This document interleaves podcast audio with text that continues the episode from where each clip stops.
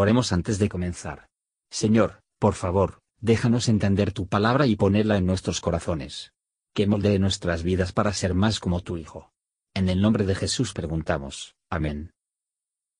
Salmo 53 Dijo el necio en su corazón, No hay Dios. Corrompiéronse e hicieron abominable maldad. No hay quien haga bien.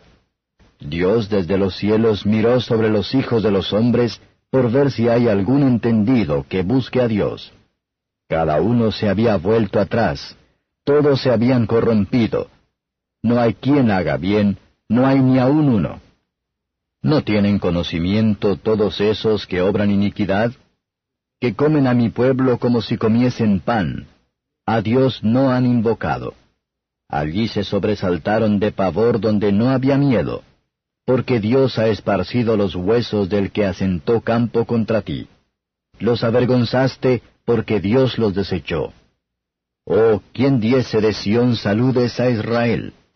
Envolviendo Dios la cautividad de su pueblo, gozarse a Jacob y alegraráse Israel. Comentario de Matthew Henry Salmos capítulo 53. Este salmo es casi lo mismo que el Salmo 14. El ámbito de aplicación de la misma es para convencernos de nuestros pecados. Dios, el salmista, aquí nos muestra lo mal que estamos, y lo demuestra por su propio conocimiento cierto. Habla terror a los perseguidores, el peor de los pecadores. Habla aliento a los perseguidos de Dios.